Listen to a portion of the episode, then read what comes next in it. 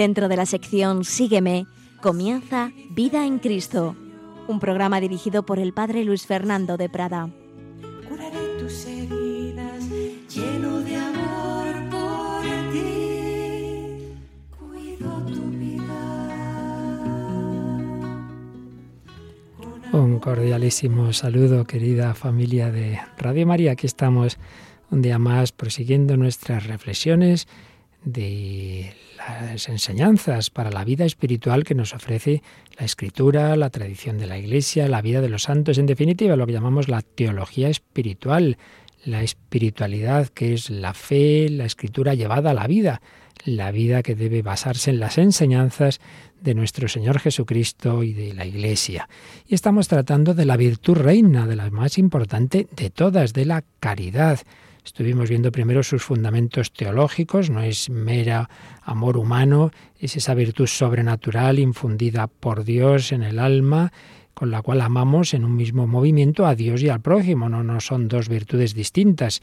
El amor a Dios es amor a los hijos de Dios, el amor a los hijos de Dios implica el amor al Padre, virtud teologal, virtud infusa, virtud de las que estuvimos viendo diversas características que la tradición teológica y el magisterio de la Iglesia nos ha enseñado. Pero después de esos primeros programas estuvimos ya entrando en aspectos concretos para el día a día, la caridad en el día a día, la caridad de la convivencia, de los pequeños detalles, de aspectos que, que hacen la convivencia agradable o por el contrario, si no los llevamos bien, nos hacemos la vida difícil. Y en ello estábamos. Habíamos hablado de la afabilidad, de la amabilidad, de la alegría como una manera de, de, ejercitar la caridad con los demás, infundir paz y alegría y no todo lo contrario. En fin, de eso estábamos hablando y vamos a seguir en este sentido de esos aspectos pequeños aparentemente, pero luego en la práctica muy importantes, porque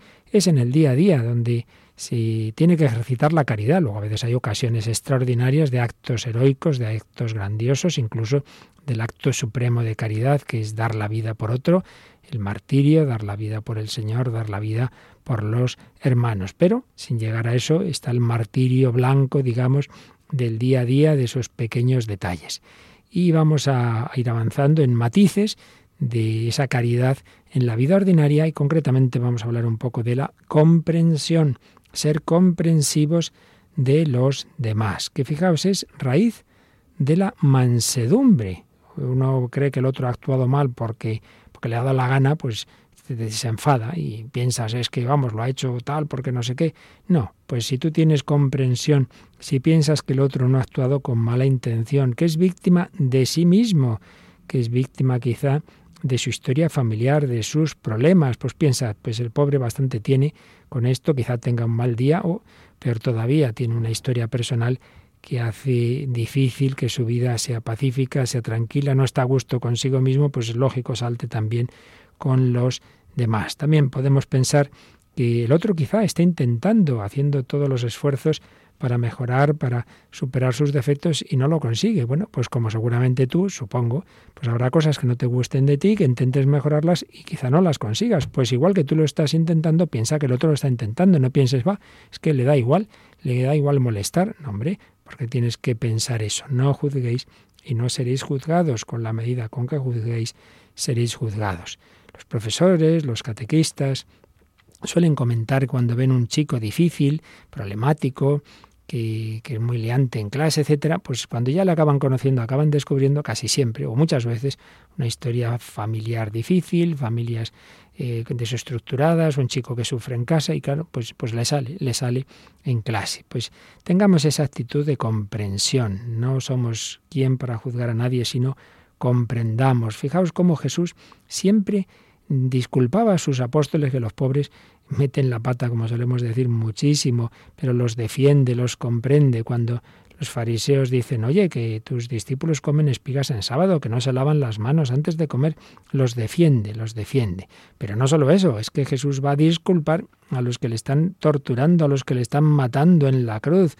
Todos recordamos esa palabra de Jesús, Padre, perdónalos, porque no saben lo que hacen. No solo pide el perdón, sino que les disculpa. Es que no saben lo que hacen. Pues tú piensa eso. Cuando otro te hace sufrir, cuando otro te está llevando por la calle de la amargura a ti o a, tus familiares o a otras personas, pues piensa esto, no sabe, no sabe lo que hace. Recordemos ese precioso himno a la caridad de San Pablo, el capítulo 13 de su primera carta a los Corintios, da esos adjetivos, esas características sobre la caridad. La caridad es paciente, es paciente, es servicial, no es envidiosa, no es jactanciosa, no se engríe, es decorosa, no busca su interés, no se irrita, no toma en cuenta el mal, no se alegra de la injusticia, se alegra con la verdad y añade, todo lo excusa, todo lo excusa. Pues pobre no nos habrá dado cuenta, todo lo excusa, todo lo cree, todo lo espera, todo lo soporta. Pues pongamos ahí, en vez de la caridad, Jesús. Jesús todo lo excusa, todo lo espera, todo lo soporta. Y ponte a ti. Ojalá un día pues tal persona, fíjate qué buena es, nunca toma en cuenta el mal, es paciente, es servicial, todo lo cree, todo lo espera, todo lo soporta, todo lo excusa. En otro lugar, San Pablo, en la carta a los Efesios, capítulo 4, del 1 al 3, dice, pide que viváis de una manera digna de la vocación con que habéis sido llamados, con toda humildad, mansedumbre y paciencia, soportándoos unos a otros por amor, poniendo empeño en conservar la unidad del espíritu con el vínculo de la paz. Así pues, con toda humildad, mansedumbre y paciencia. Y esto es lo que San Pablo tenía también como consecuencia de ser consciente de que Jesús había tenido paciencia con él, comprensión con él y él tenía que tenerla con los demás. Dice en su primera carta a su discípulo Timoteo, 1 Timoteo 1 del 15 al 16, Cristo Jesús vino al mundo a salvar a los pecadores y el primero de ellos soy yo. Y si yo encontré misericordia, fue para que en mí, primeramente, manifestase Jesucristo toda su paciencia y sirviera de ejemplo a los que habían de creer en Él para obtener vida eterna. Si Jesús ha tenido paciencia y misericordia conmigo, dice San Pablo, yo debo tenerla con los demás.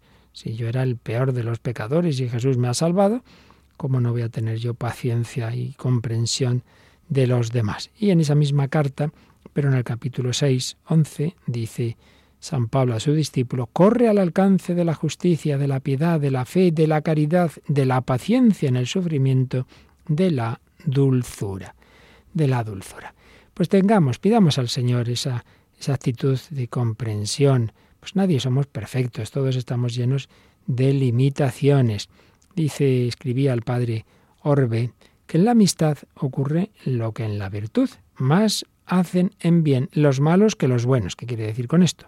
Y entre los buenos los desagradables. Pues quiere decir que claro, si vivimos con gente toda muy santa y muy buena, muy agradable, pues esa poca virtud hay que practicar ahí, eso es muy fácil. Pero en cambio dice, la virtud se abrillanta en contacto con antipatías, limitaciones y ruindades. Si viviéramos entre hermanos ángeles, nadie sufriría nada. Ignoraríamos el barro de que nos hizo Dios y con el tiempo olvidaríamos lo que le debemos a Dios. Los favores se nos antojarían debidos. Lo divino humano y la gracia naturaleza, todo acabaría, a fuerza de bueno, en mal. Así que nos viene bien, nos viene bien que esas limitaciones del prójimo nos hagan sufrir un poquito y a eso nos ayude a intentar mirar todo sobrenaturalmente dice San Juan de la Cruz, está uno sufriendo por, por el hermano, pues piense que el hermano te lo envía a Dios para tallar la piedra de tu santidad. No te quedes en una mirada humana, es que viene este y me dice, es el Señor, que se sirve de él para irme puliendo. Santa Teresita, que estamos en estas reflexiones eh, mirando bastante, citando bastante, porque es una gran maestra de la caridad en la vida ordinaria, en los pequeños detalles, escribía en el capítulo décimo de su Historia de un alma, Ahora comprendo que la caridad perfecta consiste en soportar los defectos de los demás, en no escandalizarse de sus debilidades, en sacar edificación de los menores actos de virtud que se les ve practicar. Así que tú piensa eso, con quien convivas, en tu familia, en tu comunidad. La caridad perfecta consiste en soportar, soportar no a más no poder, sino, sino con amabilidad, ¿verdad? Y con espíritu positivo a los defectos de los demás, no escandalizarse de sus debilidades, todos las tenemos, y en cambio en edificarnos de sus actos de virtud. Fíjate esta persona, qué gesto tan bueno que ha hecho. Fijarte en, en eso, en lo bueno, no en lo malo. Y seguía escribiendo. Cuando el demonio trata de poner ante los ojos de mi alma los defectos de tal o cual hermana que me es menos simpática, me apresuro a buscar sus virtudes, sus buenos deseos. Pienso que si la he visto caer una vez, ha podido conseguir en cambio un gran número de victorias que oculta por humildad, y que, y que hasta lo que me parece una falta puede muy bien ser un acto de virtud a causa de la recta intención. Fijaos qué bien hace aquí Santa Teresita ese ejercicio de comprensión. En primer lugar, cuando veas defectos de otro, ponte a pensar en sus virtudes. No está mal de vez en cuando hacer una lista de las virtudes de tu mujer, de tu marido, de esa persona que te cae el mal. Saca la lista no de los defectos, de las virtudes. Pero luego, dice Santa Teresita, si la he visto caer en algo, pues piensa que está luchando contra ese defecto y otras veces ha conseguido no caer. Eh, otras veces ha tenido victorias aunque ahora haya caído. Y que incluso lo que te puede parecer una falta puede ser un acto de virtud. Esto ella misma lo comprobaba muchas veces y ella cuenta una cosa que le ocurrió una vez. Había sonado la, campana y entonces podía ir al, pues en alguna de las hermanas a esa llamada. Y Santa Teresita le apetecía ir, pero pensó que le apetecería más a otra hermana. Y entonces empezó a levantarse, pero muy despacito, muy despacito para dejar el puesto a otra hermana. Y justo pensaron lo, de, lo, contrario. Le dijo una hermana, ya se ve, hermana Teresa, que no tiene usted muchas ganas de acudir a la campana. Y la pobre, que lo hacía justo por caridad, pues fue juzgada por perezosa o por poco generosa en ese momento. Entonces dice, bueno, pues si me han juzgado mal ahora, otras veces en cambio me juzgan bien, no hay que fiarse de los juicios humanos, que conmigo han tomado por defecto lo que yo intentaba hacer como virtud, pues seguramente a mí me pasa con los demás, que yo estoy juzgando a otras y lo que me parece un defecto puede ser una virtud. Y comenta, me sería imposible decir cuánto bien hizo a mi alma una cosita tan insignificante y cuán indulgente me tornó para con las debilidades de las demás. Si ella ahí comprobó que, la habían juzgado mal, dice yo no voy a hacer lo mismo, pues lo que me parezca un defecto de otra, pues puede ser una virtud, puede hacerlo con una intención muy distinta a la que yo estaba pensando. Así pues, pidamos esta comprensión, ponerse en el sitio del otro, hacerse cargo de su situación. No te adelantes a enfadarte, sé paciente, sé comprensivo con las miserias del prójimo. También, un poquito en relación con esto, aunque sea otro matiz distinto, podríamos pensar en algo que a los que solemos andar bastante ocupados, pues nos ocurre bastante. Y es que está uno metido en mil cosas y de repente llega uno y luego llama a otro y, y no sé quién. Y oye, ¿me puedes decir el teléfono de no sé quién? Y dice, por Dios, déjenme en paz. Pues acoger amablemente al que nos interrumpe, al que llega a deshora, pues intentar no, no, no, no reaccionar pues así con enfado. Esas personas que a lo mejor pues tienen que atender el teléfono y un día una llamada y otra y al quinto, pero bueno, ¿qué pasa hoy? El pobre dice, mira, culpa tengo que hayan llamado a otros antes, ¿no? Pues ser amables, ser amables intentar que esa persona que llegue, pues darte cuenta, pues, pues es el Señor, es Jesús el que está aquí. Cuenta a una, que, una religiosa que convivía con Santa Teresita. Hacia el fin de su vida, cuando ya muy enferma escribía en el jardín, me di cuenta un día de que a cada instante la interrumpían las hermanas. En lugar de impacientarse o simplemente de rogar que la dejaran tranquila, Sor Teresa dejaba la pluma y cerraba el cuaderno con una dulce sonrisa. Fijaos que estaba precisamente escribiendo lo que le había mandado la superior a escribir, sus recuerdos y tal, pero la interrumpían y, y no se enfadaba. Le pregunté de qué manera en tales condiciones podía hilvanar tan solo dos ideas.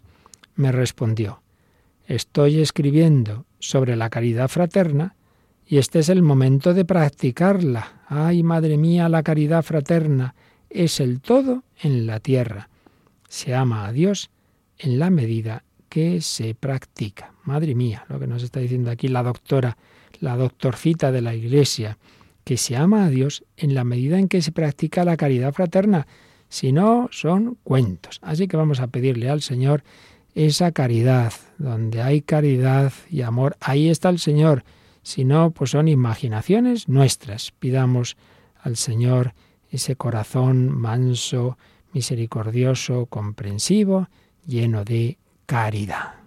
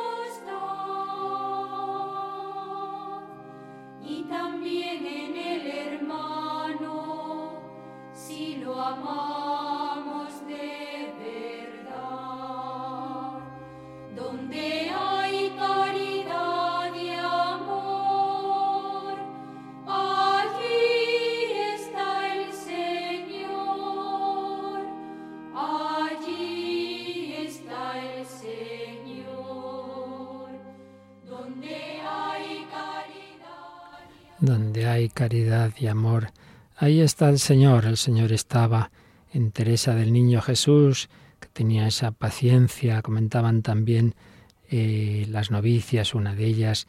Nosotras, las novicias, la estorbábamos oportuna e inoportunamente, desbaratándola y multiplicando las preguntas indiscretas. Siempre se mostraba sosegada y dulce. La molestaban, pero ella no hacía gestos de que eso la molestara realmente. Pues tenemos que pedir esto, porque en la vida ordinaria hay muchas ocasiones para practicar esta caridad. Y a veces llega una persona que es muy pesadita y te dice una cosa y otra vez y lo mismo y te vuelve a contar. Pues no poner cara de sufrimiento escuchándolas, ¿verdad? Sino bueno, con atención, saber tratar con todos, saber tratar con esa persona pesada, con ese que es antipático, conversar con los sordos sin ponerte nervioso al tener que repetir dos o tres veces qué culpa tiene él, que más quisiera que poder oír bien. Pero todo esto pues nos falla mucho. Queremos que todo el mundo eh, haga las cosas como nosotros, que vaya a nuestro ritmo. Pedir esa caridad, esa comprensión, esa amabilidad.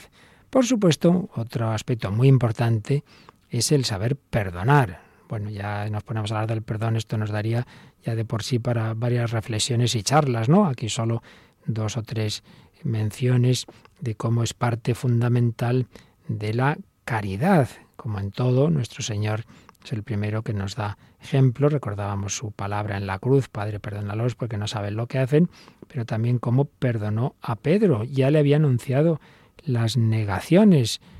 No solo le va a perdonar, sino que le va a mantener en su puesto. Podría haber dicho, bueno, mira, te perdono, pero ahora ya lo comprenderás que San Juan es el único que estuvo al pie de la cruz, pues ahora ya la roca de la iglesia va a ser Juan y no tú. Pues no, le mantiene su confianza tú eres Pedro sobre esta piedra edificaré mi iglesia, pues después también pastorea a mis ovejas. Jesús nos ha perdonado un perdón, un perdón y una reconciliación con el Padre que le ha costado su sangre. Escribe San Pablo en Efesios 2, Él es nuestra paz, el que de los dos pueblos hizo uno, derribando el muro que los separaba, la enemistad, anulando en su carne la ley de los mandamientos con sus preceptos, para crear en sí mismo de los dos un solo hombre nuevo, haciendo la paz y reconciliar con Dios a ambos en un solo cuerpo por medio de la cruz, dando en sí mismo muerte a la enemistad.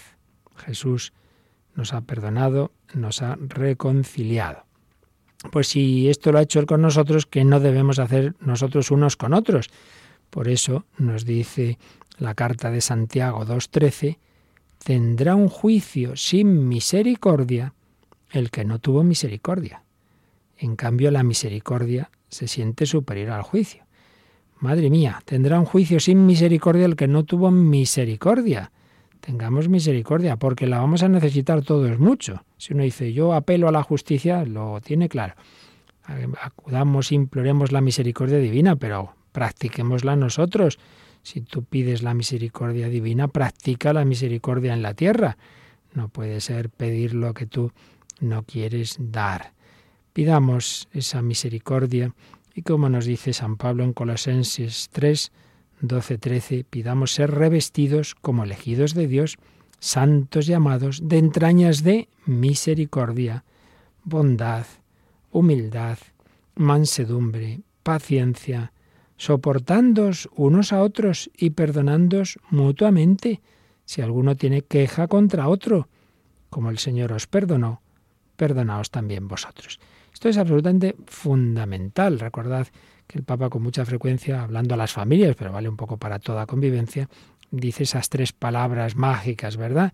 Por favor, gracias y perdón. Por favor, él suele decir permiso en su argentino, por favor. No nos acostumbramos a pedir las cosas por orden y mando. Por favor, gracias. Demos siempre gracias por todo lo que recibimos. No pensemos que, que nos es debido. Y perdón, porque siempre, inevitablemente, un pronto, una palabra, un arrebato, un enfado, pues quien no lo tiene, por muy santo que sea, pues si no lo somos, pues lógicamente hacemos cosas que están mal pues vale, si ya que las hacemos, reconozcámosla, pidamos perdón y perdonemos. Sin esto es imposible una convivencia. Esto es fundamental para un matrimonio, para todas las relaciones familiares y bueno, en todos los ámbitos y en la iglesia. A veces es tremendo que tratamos peor a la gente de la iglesia que a lo mejor a, a los de fuera. A veces lo ve uno en, en comunidades religiosas que dice, madre mía, pero bueno, pues no sé si esto lo hicieron bien o mal, pero no sigáis con ese, con esas enemistades, que no puedes hablar con, con esa otra hermana o con esa otra comunidad o lo que sea, no, no, no.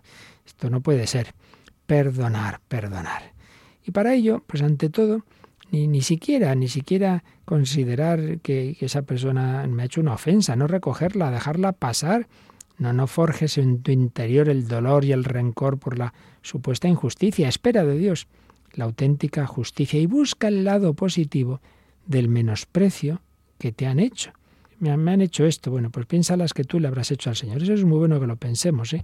Cuando pensemos, pensamos que alguien nos ha hecho tal cosa o tal otra, haz un poquito de reflexión si algo parecido, que seguramente será mucho peor, no lo has hecho tú al Señor o a otras personas. En vez de quedarte pensando, fíjate, me han hecho, me han dejado de hacer, piensa en lo que tú haces. Y si otros no te comprenden, esfuérzate tú por comprender a los demás. Mire, que en mi casa nadie escucha. Bueno, pues empieza tú por escuchar y hay alguien que, que escuche. Empecemos así. Donde no hay amor, pon amor y sacarás amor. Pero si estamos, es que me han hecho esto, pues yo también, es la espiral del odio que no tiene solución. Jesucristo rompe la espiral del odio dejándose matar y diciendo, en vez de que, que caiga sobre vosotros la venganza, diciendo, Padre, perdónalos. Cuando alguna persona eh, le decía a un sacerdote, es que me han hecho esto, lo otro, a veces este sacerdote respondía, ¿te han clavado en la cruz? No, ¿verdad? Bueno, pues todavía no han llegado a tanto la cosa y Jesús en la cruz perdonaba, pues a pedírselo al Señor que tú también sepas perdonar. Y muchas veces eso, que ni siquiera uno se sienta ofendido. Decía el doctor Marañón, el que es generoso no suele tener necesidad de perdonar, porque está siempre dispuesto a comprenderlo todo y es inaccesible a la ofensa. Si es que ni es que ni se enfada, es que ni se siente ofendido porque siempre ve todo como algo que no, que no que no se ha hecho con mala intención.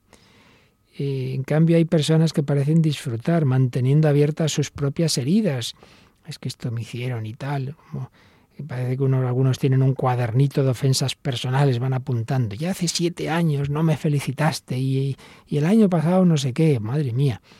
Personas que están así queridas siempre cuando alguien les pincha revientan como un saco lleno de veneno y lanzan fuera sapos y culebras y cosas que, que, que todos han olvidado menos ellos. Son esclavos de sus viejos rencores y así se autocondenan a la tristeza, si es que con eso el que se hace daño es uno mismo sobre todo. Por el contrario, decía Gracián, el mejor remedio contra el mal es olvidarse de él. Olvídate, olvídate ya. Y un amuno, hay que olvidar para vivir. Hay que hacer hueco para lo venidero. Y aquel gran escritor y sacerdote, Martín Descalzo, decía, Dios tiene que dedicarse tanto a amar que no tiene ni tiempo de recordar el mal. Qué bonita idea. Dios hace tantas cosas por amor que no tiene tiempo, es una manera de hablar, claro, de recordar el mal. Pero la verdad es que esto aplicado a nosotros, si uno tiene muchas cosas que hacer, no, no, no está ahí lamiéndose las heridas. Eh, cuando uno tiene demasiado tiempo a pensar, es que esto, lo otro, y me hicieron y me dejaron de hacer, anda, anda, ponte a hacer el bien y no te enredes mal, más con el mal.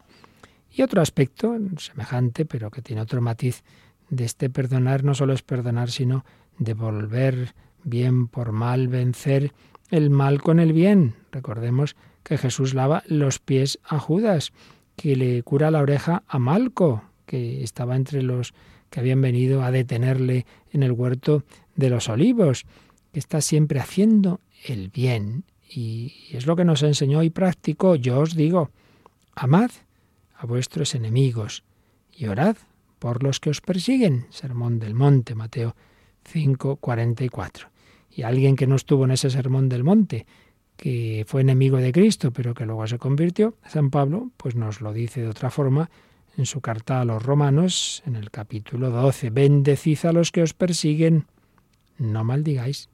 No pensamos simplemente a los que están matando cristianos, sino, bueno, personas que de una manera u otra en tu vida te, te, han hecho daño, te hacen daño, te persiguen, no te tratan bien en el trabajo, en la familia, lo que sea. Pues bendecid, no maldigáis. Alegraos con los que se alegran, llorad con los que lloran. Tened un mismo sentir los unos para con los otros, sin complaceros en la altivez. Atraídos más bien por lo humilde.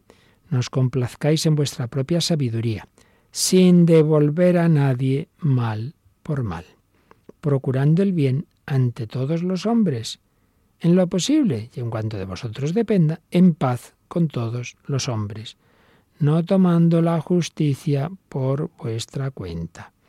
Queridos míos, dejad lugar a la cólera. O sea, eso ya Dios hará justicia. Tú no te la tomes por tu cuenta. Pues dice la escritura, mía es la venganza, yo daré el pago merecido, dice el Señor. Antes, al contrario, si tu enemigo tiene hambre, dale de comer. Y si tiene sed, dale de beber, que diferente, ¿verdad? Al refrán, ¿no? Al enemigo ni agua. Pues lo que dice aquí la palabra de Dios es todo lo contrario. Si tu enemigo tiene hambre, dale de comer. Y si tiene sed, dale de beber. Haciéndolo así, amontonarás ascuas sobre su cabeza. No te dejes vencer por el mal. Antes bien, vence al mal con el bien. Menudo programa, Romanos 12, 14, 21 que nos ha dejado ahí San Pablo, la verdadera caridad, el verdadero amor. También San Pedro, que ese sí que lo vio directamente en Jesús, en su primera carta, capítulo 3, dice en conclusión, tened todos unos mismos sentimientos, sed compasivos, amaos como hermanos, sed misericordiosos y humildes. Y de nuevo, no devolváis mal por mal, ni insulto por insulto. ¿Me han insultado esto? Pues yo otro insulto mayor. No devolváis mal por mal ni insulto por insulto. Por el contrario, bendecid, pues habéis sido llamados a heredar la bendición.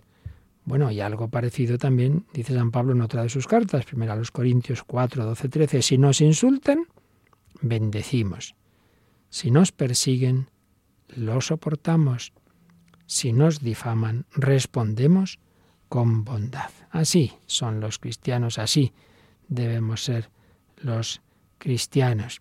Y volvemos de nuevo a la primera carta de Pedro, que a esos cristianos que ya estaban siendo perseguidos, que ya estaban pensándolo mal, les dice que estén siempre dispuestos a dar respuesta a todo el que os pida razón de vuestra esperanza. Frase muy famosa y muy bella, ¿no? Que el cristiano debe saber dar razón de su esperanza. El cristiano es el que tiene esperanza. ¿Y tú por qué esperas? ¿Por qué esperas en la vida eterna, en Dios? Dar razón de vuestra esperanza. Pero añade, pero hacedlo con dulzura y respeto. En ese exponer las razones de nuestra fe, pues, pues hacerlo con dulzura y respeto. Mantened una buena conciencia para que aquello mismo que os echen en cara sirva de confusión a quienes critiquen vuestra buena conducta en Cristo. Están atacando al cristiano, bueno, pues que eso que te están echando en cara se vea que es al revés.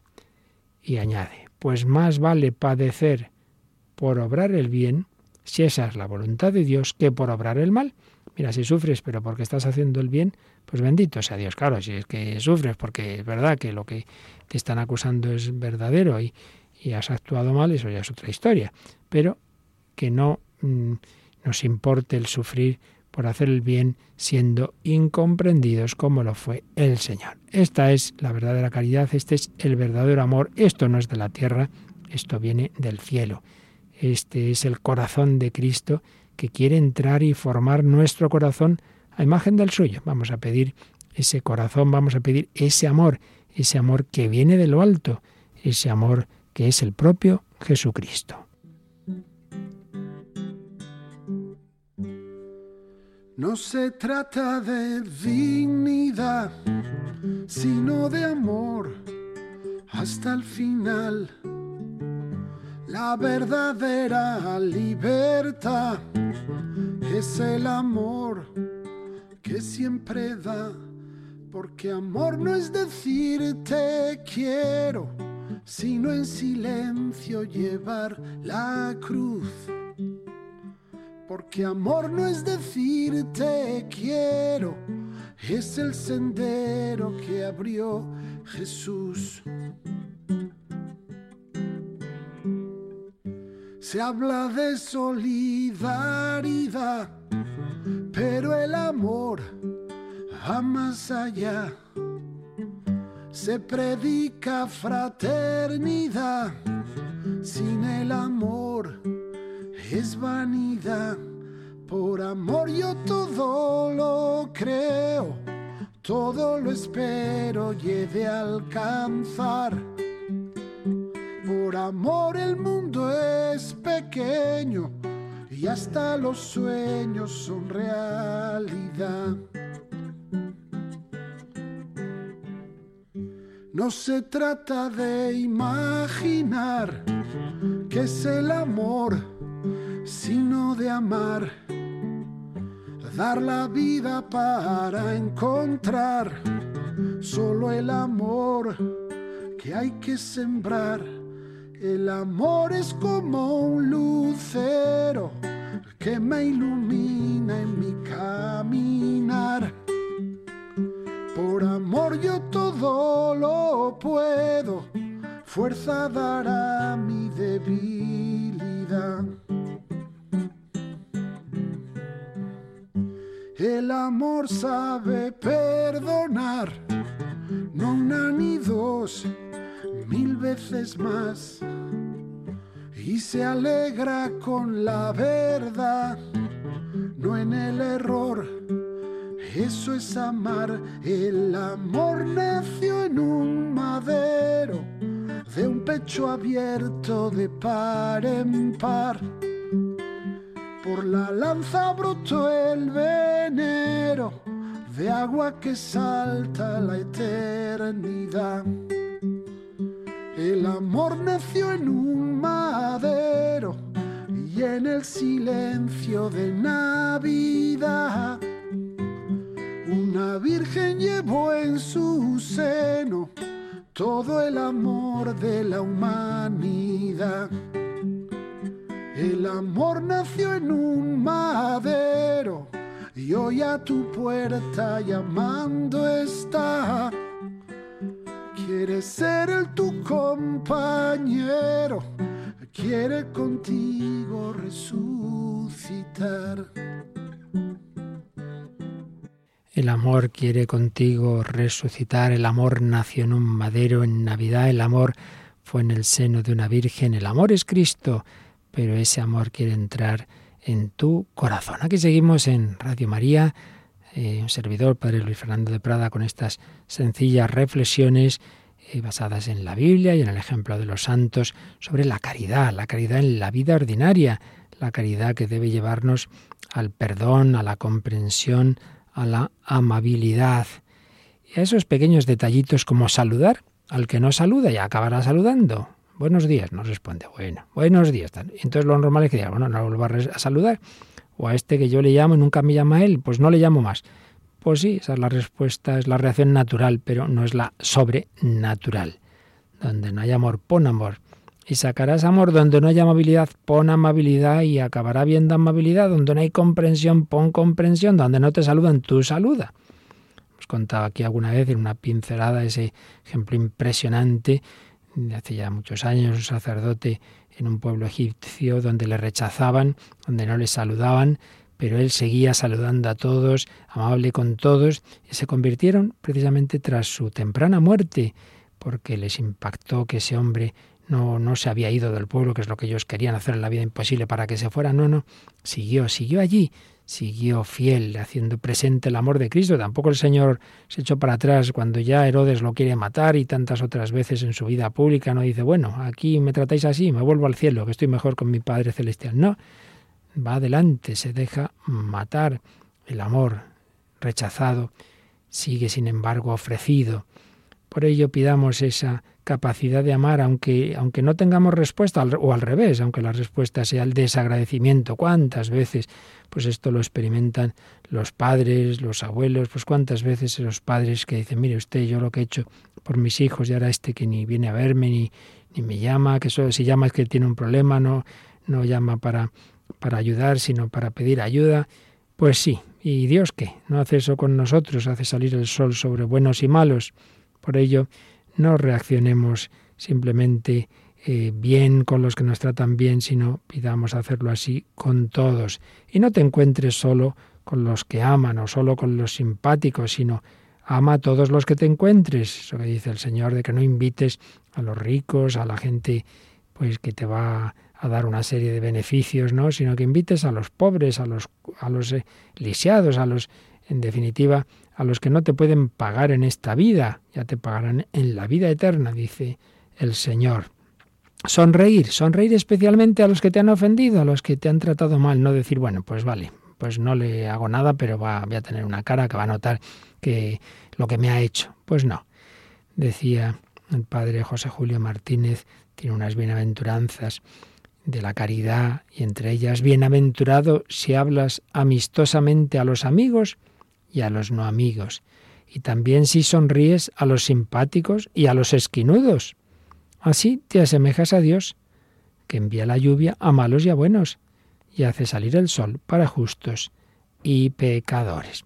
Ciertamente, eh, lo vemos en una comunidad, en una familia, hay momentos de tirantez, de incomprensión, de tristeza. En esos momentos, una palabra cariñosa, alegría, poner amor, cambia el panorama. Recordaréis, eh, conoceréis ese cartel que, que la Madre Teresa tenía puesto en la casa infantil de Calcuta. No sé de quién es, creo que no es de ella, pero en cualquier caso estaba allí y es un, unos, tiene unos principios muy buenos y muy necesarios para nuestra vida, sobre todo eso, cuando uno ve que, que haciendo el bien, pues no le devuelven el bien, sino muchas veces el mal. Dice así este cartel que le gustaba a la Madre Teresa. Las personas son irrazonables, inconsecuentes y egoístas. Ámalas de todos modos. Si haces el bien, te acusarán de tener oscuros motivos egoístas. Haz el bien, de todos modos. Si tienes éxito y te ganas amigos falsos y enemigos verdaderos, lucha de todos modos. El bien que hagas hoy será olvidado mañana. Haz el bien, de todos modos. La sinceridad y la franqueza te hacen vulnerable. Sé sincero y franco, de todos modos. Lo que has tardado años en construir puede ser destruido en una noche. Construye de todos modos. Alguien que necesita ayuda de verdad puede atacarte si le ayudas. Ayúdale de todos modos. Da al mundo lo mejor que tienes y te golpearán a pesar de ello. Da al mundo lo mejor que tienes de todos modos. De todos modos, de todas formas, a pesar de todo, hay que amar, aunque las personas sean egoístas, ámalas.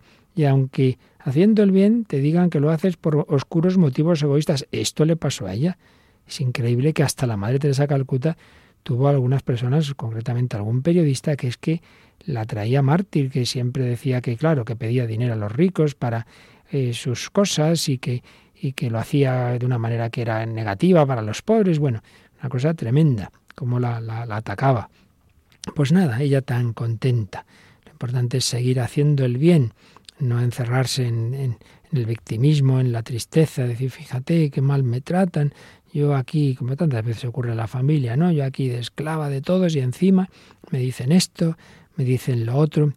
Pues vuelvo a lo de antes, cuando pensemos estas cosas, miremos hacia arriba y pensemos, anda, que no me olvido yo del Señor y le pago mal tantas veces, tantas veces. Pequeños detalles de la vida ordinaria, amar, saludar, encontrarnos con el que, con cualquier persona que nos encontremos, tener esa, esa acogida, esa sonrisa, otros pequeños detallitos de la, de la vida ordinaria, pues por ejemplo, intentar, cuando conocemos a alguien, eh, enseguida aprendernos su nombre y, y, y, llamarlas a las personas por su nombre. El buen pastor conoce a las ovejas por su nombre, intentar saber cómo se llaman tus vecinos, los alumnos, pues aprender pronto esos nombres, llamarles por el nombre. Suele gustar que uno le llame por su nombre, no como un anónimo en esta sociedad despersonalizada. Saludar, como decíamos antes, a personas poco conocidas, bueno, le saludo, ¿no? Pues mejor saludar, hombre, que eso siempre viene bien. Dar gracias siempre, dar gracias siempre, ¿no? Pues es obligación. Recuerdo una chica que trabajaba en una universidad, en, en, la fotocopiadora, decía que a veces pues como que le exigían de una manera, bueno, que yo para esto pago, que para esto no sé qué. Pues no, hombre, no. Hay algo que no se puede pagar, que es la sonrisa, que es la amabilidad. Pues dar gracias al que está haciendo su trabajo, pero que le está haciendo ahí con toda su buena voluntad. Darle gracias, felicitar, felicitar por el trabajo bien hecho. Fijaos que normalmente solo acudimos a las personas que realizan un determinado trabajo público, o yo que sé, por ejemplo, conductores, el, el, que la tripulación de un avión, pues solo acudimos a ellos a quejarnos. No, pues felicitarles cuando hacen las cosas bien, cuando hacen bien su trabajo. Enhorabuena, lo hace usted muy bien, es usted un gran profesional. Felicitar a las personas, subrayar lo positivo de todo y animarlos porque es que solemos hacer lo contrario, solo subrayamos lo negativo, solo decimos las cosas que están mal, solo vamos a quejarnos. Tenía también José Luis Martín Descalzo un artículo eh, que tituló El undécimo no molestar. ¿Y qué quiere decir esto? Bueno, pues decía que tengamos también, intentemos tener esa caridad con los demás que consiste en no molestar inútilmente. Pues esto que yo antes hacía mención, ¿no? Que a veces te llaman, oye, ¿podrías darme el teléfono? No sé qué. Y uno dice, bueno, ¿y por qué no llamaran a la información de telefónica? Se deben pensar que no tengo otra cosa que hacer. Pues muchas veces molestamos para cosas que dicen, bueno, pero, pero hombre, piensa que el otro. Una cosa es, como ya antes decía, que al que le ocurra esto, pues intente tomarlo lo mejor posible y no enfadarse y responder bien, como hacía Santa Teresita. Y otra cosa es que, por otro lado, nosotros intentemos no molestar sin necesidad a los demás. El undécimo, no molestar. Y por supuesto, hay un lenguaje internacional del amor que vale incluso en países en que tú no conoces la lengua, que es la sonrisa. Sonreír a todo el mundo y a todas horas con ganas o sin ellas. Eh, la sonrisa es como decir, eh, te acojo, me alegro de encontrarme contigo, estoy feliz de que estés aquí y es como, como acoger a la persona con todo mi ser. Caridad que se expresa en estos pequeños detallitos, que es verdad, no son así lo principal, eh, que a lo mejor pues una persona es más descuidada y no cae en la cuenta de estas cosas, pero intentémoslo, intentemos llevar la caridad a estos detalles, a los saludos, a las expresiones de nuestro propio rostro, a tener esa actitud de responder al mal con el bien. Y esto es fundamental en cualquier relación, pero desde luego lo es de cara a la evangelización, de cara al apostolado.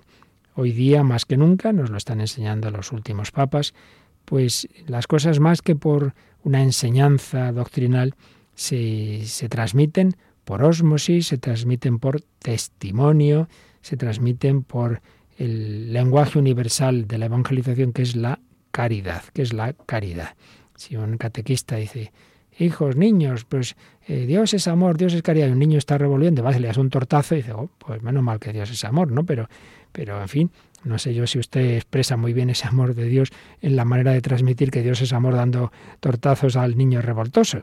Hay que intentar transmitir con nuestra propia vida, con nuestros propios gestos, con esa caridad, transmitir el Dios que es caridad, el Dios que es amor. Deus caritas es, Dios es amor. Primera encíclica de Benedicto XVI. La caridad en los pequeños gestos que constantemente eh, transmite el Papa Francisco en esos detalles que le van caracterizando en toda su, todo su ministerio. Una actitud de evangelización unida a la caridad que implica una manera dialogante de exponer las cosas con una tonalidad, una tonalidad no impositiva, no, no áspera, sino amable. Y esto no solo ahora el Papa Francisco, esto es lo que hemos visto en Benedicto XVI, cuántas veces calumniado como un intransigente, todo el que le conoce un poquito de cerca sabe la humildad, la bondad, los ojos que transmiten esa bondad inmensa que él tiene. Juan Pablo II, un hombre que de certezas, un hombre roca firme en su fe, pero un hombre que dialogó con todo el mundo, con todo el mundo. Recordamos cómo tuvo que aguantar pacientemente cuando llegó a Cuba, pues está el discurso suyo, el discurso de Fidel Castro, el discurso de Fidel Castro, largo, atacando a la Iglesia, que si las cruzadas, que si la Inquisición, pero ¿a qué viene esto? Una visita del Santo Padre Juan Pablo II a Cuba a sacar esas cosas. Pues nada, y calladito, y luego él en cambio solo dijo cosas positivas, que Cuba se abra, se abra al mundo y que el mundo se abra a Cuba. Dialogaba con todo el mundo, con todo el mundo, con el que pensara como él o con, el que pensara de manera completamente distinta. Una cosa son las certezas, otra cosa es que esas certezas las expresemos de una manera amable, de una manera dialogante. Entonces es fundamental para la nueva evangelización saber respetar a la persona en su situación concreta. Este ahora no entiende esto, bueno, ya lo entenderá, lo dice el Señor, vosotros le dice a San Pedro, no, Jesús, esto no lo entiendes ahora, lo entenderás más tarde. Jesucristo no se exasperaba cuando no le hacían caso. Lo nuestro es sembrar con amor, sin cansarnos, decía el propio San Juan Pablo II al canonizar al San Claudio de la Colombier, que en el corazón de Jesús la Iglesia debe ser siempre amorosa y sensible, nunca agresiva ni opresiva. Amorosa y sensible y no agresiva ni opresiva. El principal camino de la evangelización es el amor, es la caridad. Ahí donde la caridad es verdadera, es donde eh, la otra persona puede realmente pensar que lo que estamos diciendo es verdadero. Porque en lo que todos coincidimos, todos los seres humanos necesitamos es ser amados y amar. Hay jóvenes rebeldes, jóvenes y no jóvenes, personas rebeldes porque nunca se han sentido amadas. Hay, hay chicos a los que castigan en todas partes que notan que el profesor o el catequista se alegra de que no vaya a clase porque como siempre están molestando, entonces ya se creen malos, ya se creen malos porque había que intentar ser bueno, piensan que nadie les quiere, nadie confía en ellos, pues que no sea así, que cualquiera que se acerque a nosotros se sienta amado con un amor más fuerte que su resistencia, con infinita paciencia. Y contar de uno que se convirtió en un campamento porque vio que el sacerdote quería a todos y especialmente a los más revoltosos, a los más malos comprendió que había algo divino en ese amor. Vamos a pedírselo al Señor Vamos a pedir esa caridad que es signo de que ahí está el Señor presente. Ubicaritas, Deus ibi es. Donde hay caridad y amor, ahí está el Señor. Decía la Madre Teresa de Calcuta, sed la expresión viva de la amabilidad de Dios, amabilidad en vuestro rostro, amabilidad en vuestros ojos, amabilidad en vuestra sonrisa, amabilidad en vuestra afectuosa manera de saludar. En los bajos fondos, vosotros sois la amabilidad de Dios hacia los pobres. Regalad siempre una sonrisa gozosa a los niños, a los pobres, a todos los que sufren y se encuentran solos. Dadles no solo vuestros cuidados, sino también vuestro corazón.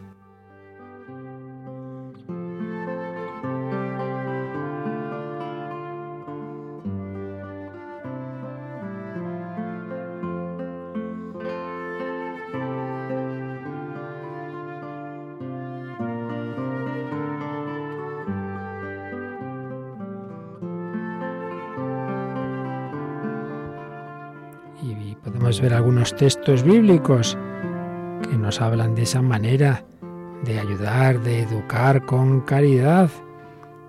De reprender si hace falta, pero con amabilidad. San Pablo en Gálatas 6. Hermanos, aun cuando alguno incurra en alguna falta, vosotros los espirituales corregidle con espíritu de mansedumbre. Cuídate a ti mismo. Dice también, pues tú también puedes ser tentado. Ayudaos mutuamente a llevar vuestras cargas y cumplid así la ley de Cristo. Y en la segunda a Timoteo, vete al alcance de la justicia, de la fe, de la caridad y de la paz, en unión de los que invocan al Señor con corazón puro. Evita las discusiones necias y estúpidas. Tú sabes bien que engendran altercados y a un siervo del Señor no le conviene altercar, sino ser amable con todos, pronto a enseñar, sufrido y que corrija con mansedumbre a los adversarios, por si Dios les otorga la conversión. Y en la segunda a los tesalonicenses 3, vosotros hermanos, no os canséis de hacer el bien si alguno no obedece a lo que os decimos en esta carta, a ese señaladle y no tratéis con él para que se avergüence, pero no lo miréis como a enemigo, sino que le amonestéis como a hermano. Y de nuevo a Timoteo, 2 Timoteo 4:2. Proclama la palabra, insiste a tiempo y a destiempo, reprende, amenaza, exhorta con toda paciencia. Por tanto, no es que esto no es un buenismo de que lo malo es bueno, no, no, si no se trata de eso. Si a veces hay que, pues también eso que dice aquí San Pablo, reprender quien tiene un encargo, una autoridad, etcétera, pero hay que hacerlo con esa actitud que manifieste ese amor, esa caridad de Dios que anunciamos.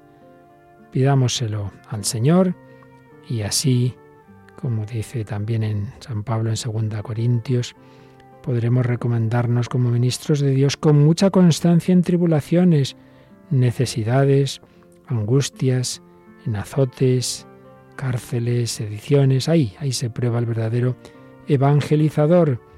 Pero en 1 Tesalonicenses 2, 7, 8, aunque pudimos imponer nuestra autoridad por ser apóstoles de Cristo, nos mostramos amables con vosotros, como una madre cuida con cariño de sus hijos.